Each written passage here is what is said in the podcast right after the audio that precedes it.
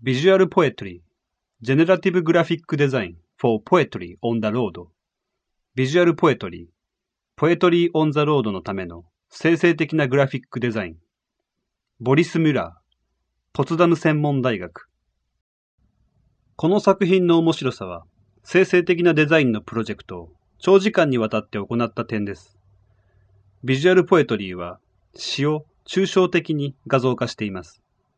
この画像はドイツ・ブレーメンで開催された文芸フェスティバル、 Poetry on the Road で使用されました。現在では、 visual poetry はフェスティバルの重要な一部となりました。この作品は詩と画像を結びつけ、コンピューターサイエンスとデザイン、文学を融合させています。今まであまりデジタルテクノロジーと関係がなかった分野にも CG の応用の可能性があるのです。この作品のコンセプト自体は変わりませんが、画像のテクノロジーは変化してきました。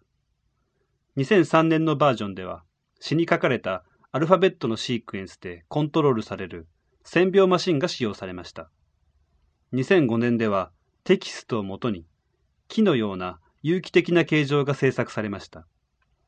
2006年には information visualization のような画像が使われています。